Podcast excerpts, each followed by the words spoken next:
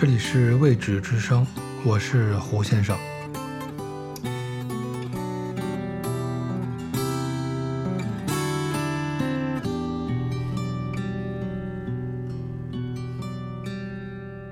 有人或许也会像我一样，突发奇想地想要到一座小岛上去生活，在那个与世隔绝的小世界里，远离大陆的喧嚣与繁华。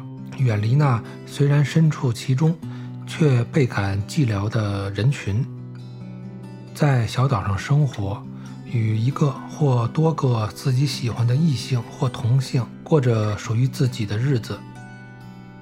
这种想法就像所有的那些祝你一生幸福的话语一样，显得那样的苍白无力而虚无缥缈，因为总会想到。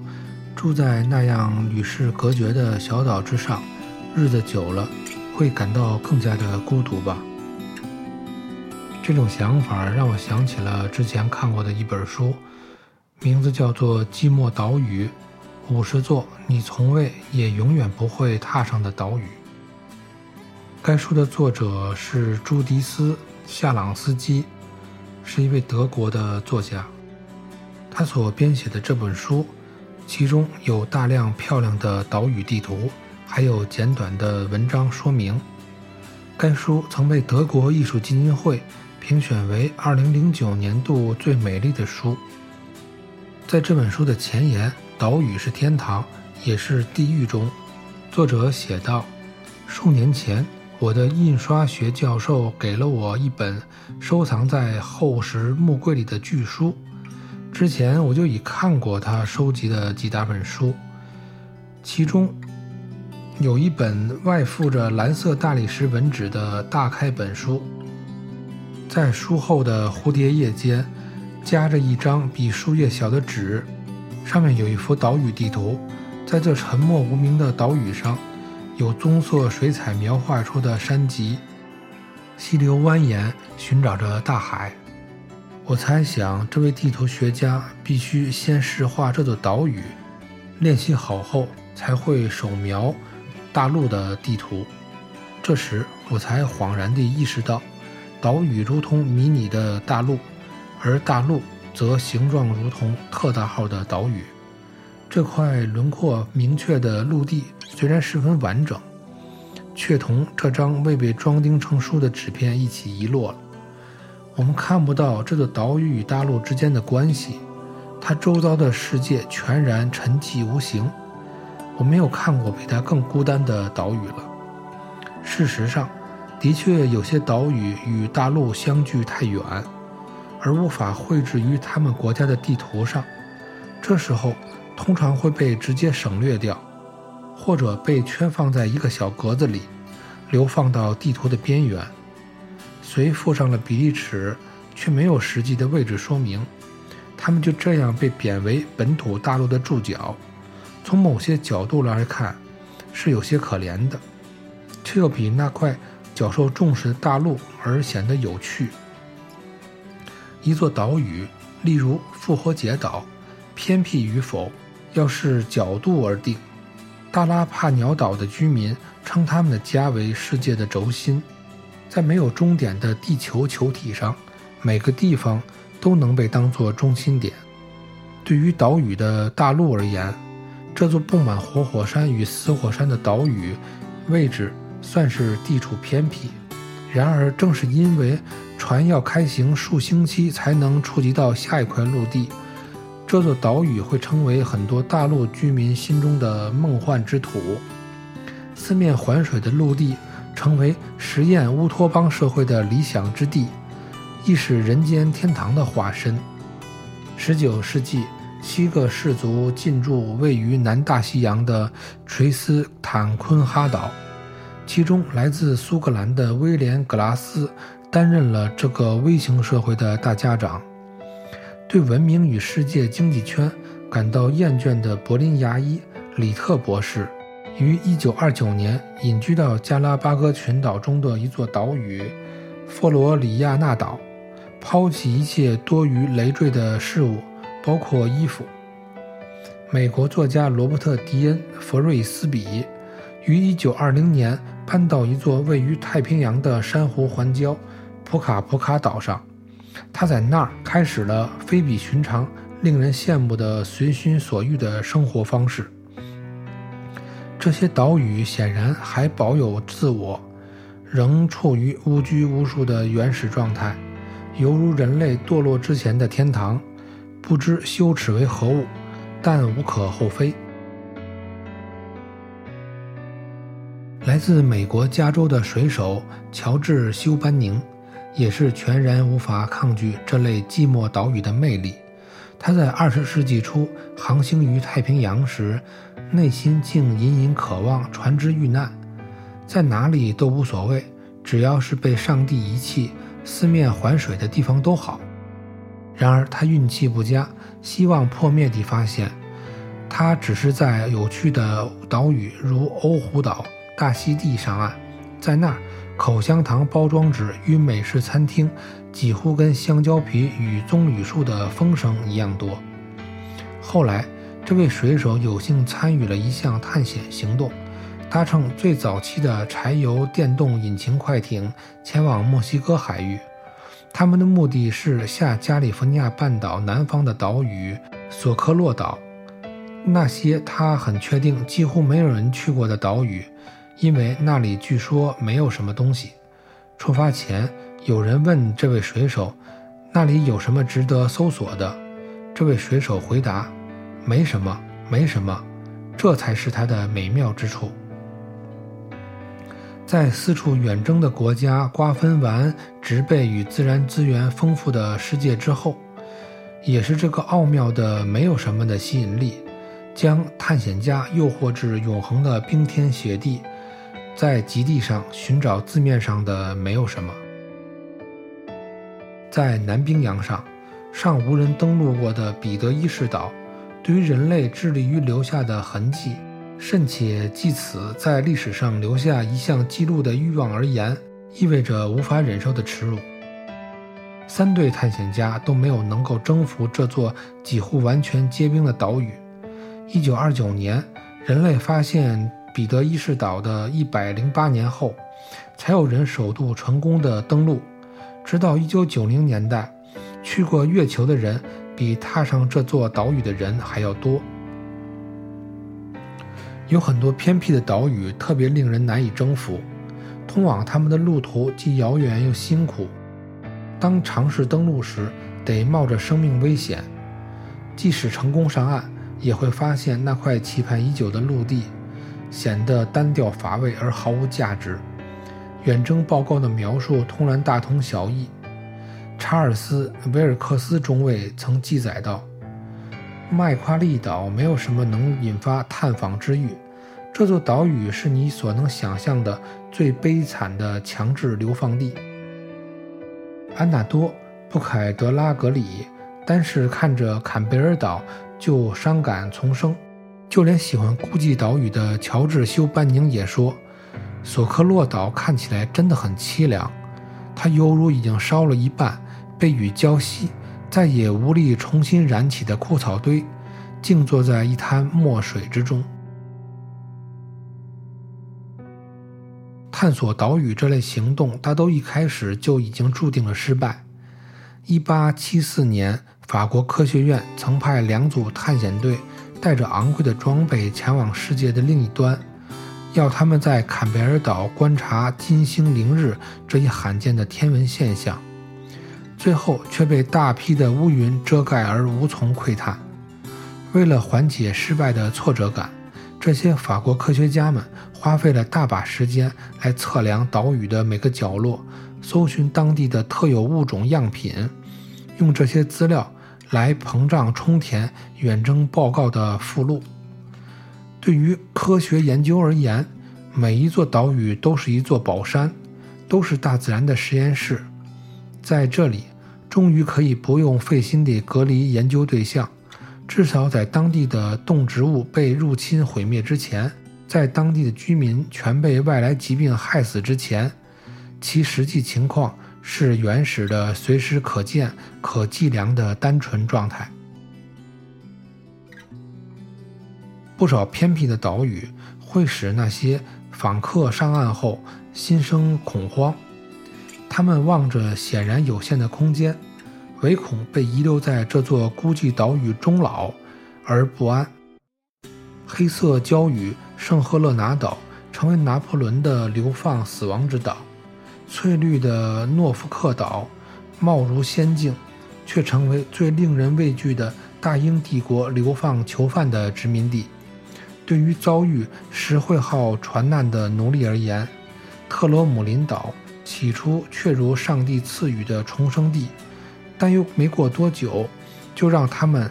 在这座面积不足一平方公里的弹丸之地，陷入了求生之战。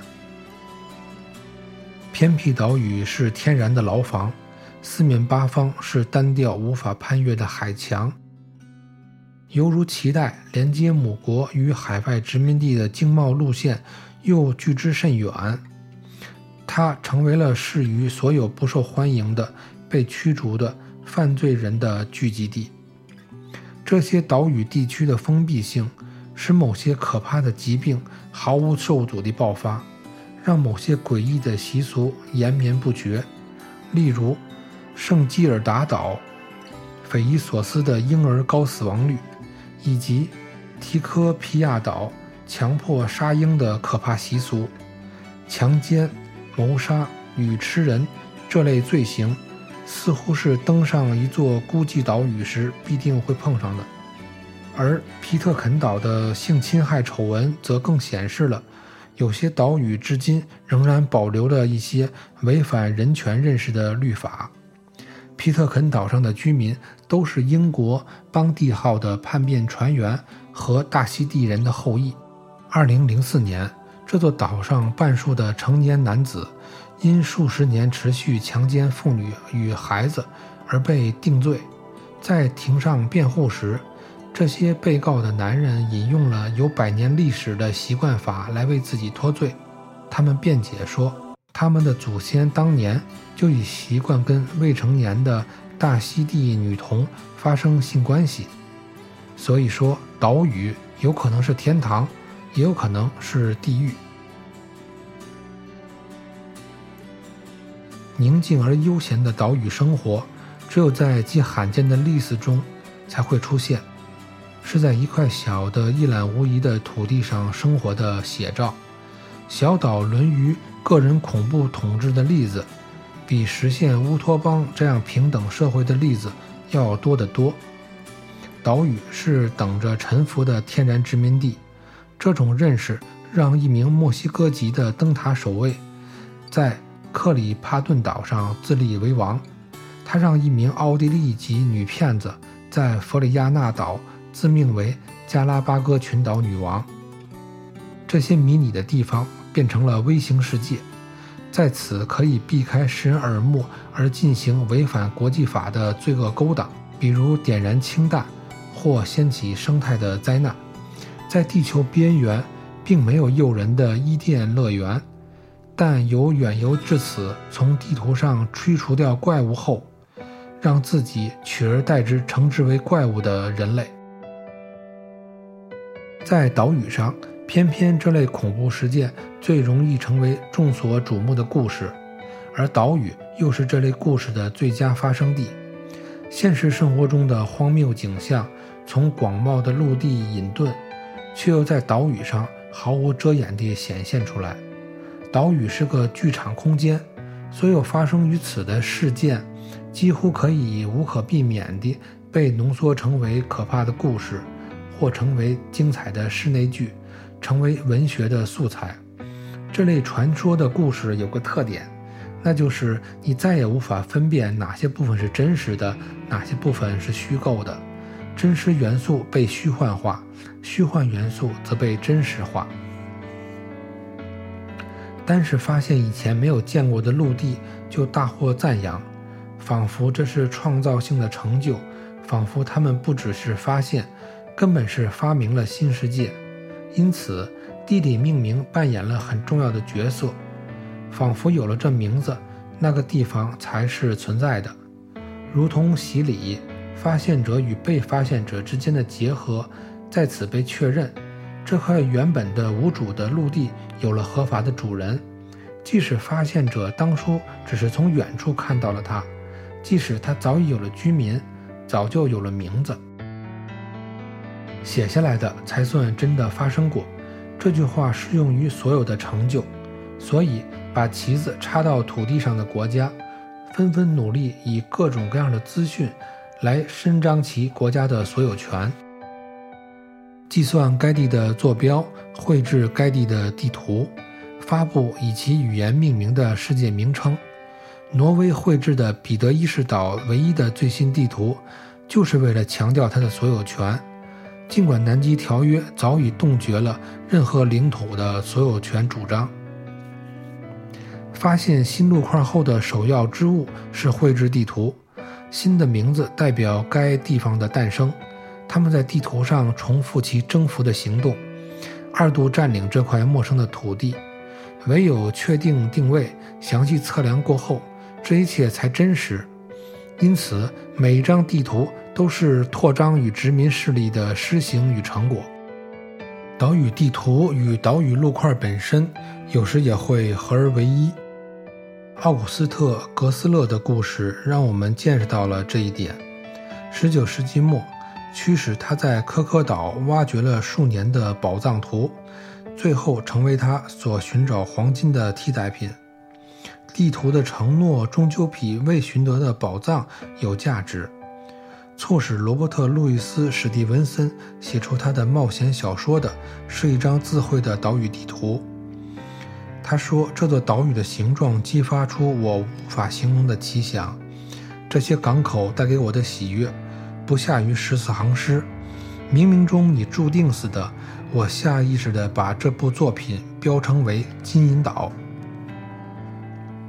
另一部小说书名则不仅被写入了文学词典，也被写到了大西洋上。为了吸引观光客，致力于1970年将隶属于费德南群岛的一座小岛更名亚历山大·塞尔科克，在这座原本名为较接近大陆的小岛上，成为《鲁滨逊漂流记》的故事的先驱。这座小岛因此被改名，冠上了文学形式的名字，成为了鲁滨逊克鲁索岛。为了成全这种错乱，该岛西方一百六十公里的较外围的小岛改称为亚历山大·塞尔科克岛，尽管这个人从未到过这座岛。地图上没有那条极其单调的地平线。一日又一日地切断岛屿的视野，不知何时能天降奇迹似的拱出一艘期盼已久、带来粮食或返乡希望的朦胧船影。有些地理名字承载着发现岛屿者的愤恨心情，只因被发现的陆地与他的期望并不相符。就是这样的心态，让斐迪南·麦哲伦与约翰·拜伦。分别于1521年以及1765年，将隶属于木土木群岛的数座珊瑚环礁命名为“失望岛”。前者是因为他在这座干燥的小岛上既找不到急需的淡水，也找不到食物；后者是因为岛屿居民出乎他意料地对他怀有强烈的敌意。有些名字让人联想到神话或童话。斯提克斯河流过波色钦岛，垂斯坦昆哈岛的首府名叫做七海爱丁堡，当地人却一律叫它聚落，因为它毕竟是方圆两千四百公里内唯一的一处人类聚落。地理名称尤其能反映居民，无论是定居或者如我此书所述的短期居留在这些岛屿上的人的心态。在阿姆斯特丹岛驻扎区中有一处海峡，名为处女，有两座火山被称为乳房，有个火山口的官方名称是维纳斯。这座岛屿的山川说穿了，变成了路过的水手们关于美女图的想象与香艳的替代品。这座岛屿俨然成为了兼具真实形象的地貌与隐喻化身的地方。地图学实在应该归纳至诗歌题材类，而地图集本身就是美丽的文学作品。它最早的名称“世界剧场”实在是恰当不过了。翻阅地图虽能抚平远游的欲望，甚至取代旅游的行动，却是怀着超乎移情的作用的心绪。打开地图集的人，不会满足于零星造访几个充满异国风味的地方，而是贪婪的一次就要整个世界。这种欲望总是很强烈的，比到达向往之地所得到的满足感还要强烈。地图集与导游书。我至今仍旧偏好前者。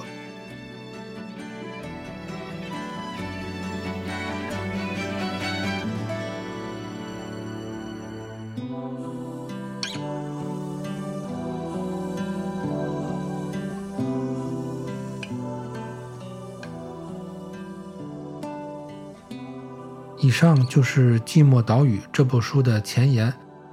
在文中，作者曾提到，在岛屿上。经常会出现可怕的事情。大多数情况下，岛屿并不是美丽的人间天堂，而更多的是人类的统治地狱。岛屿变成了争夺战场，人与人之间为了生存的资源，以及人性的统治与征服欲，变得更加的丑陋。越是小的地方，往往越会展现出人性的卑劣与残酷。